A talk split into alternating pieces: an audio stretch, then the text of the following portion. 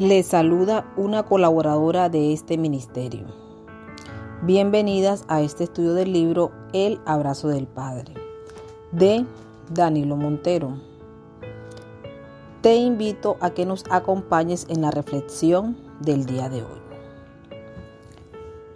En muchas ocasiones queremos apoderarnos de lo que otros tienen, olvidándonos que Dios a cada uno nos creó con un propósito que todos somos diferentes porque somos únicos e inigualables. Pero por envidia, avaricia u orgullo caemos en esta tentación o pecado porque no agradecemos lo que Dios nos da, sino que queremos lo de otros.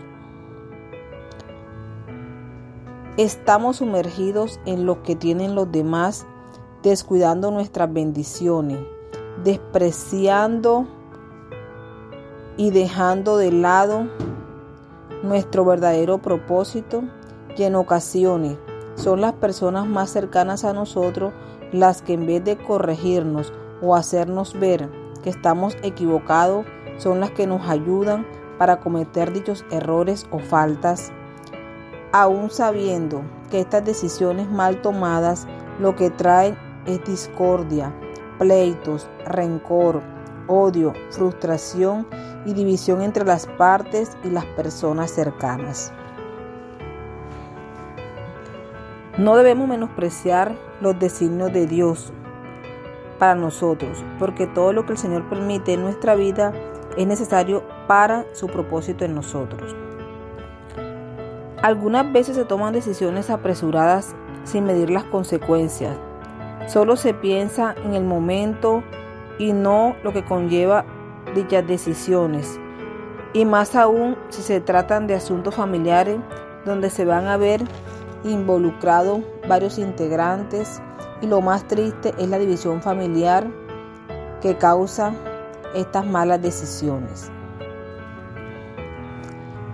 Es por eso que cada decisión que vamos a tomar Debemos colocarla primeramente en manos de Dios y pedirle a Él que nos guíe, que nos hable, que nos muestre, que nos revele o meditar en lo que haría o cómo actuaría Él en dicha situación.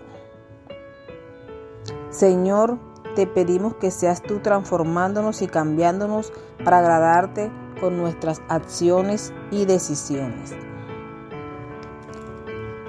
Gracias por acompañarnos el día de hoy en este estudio.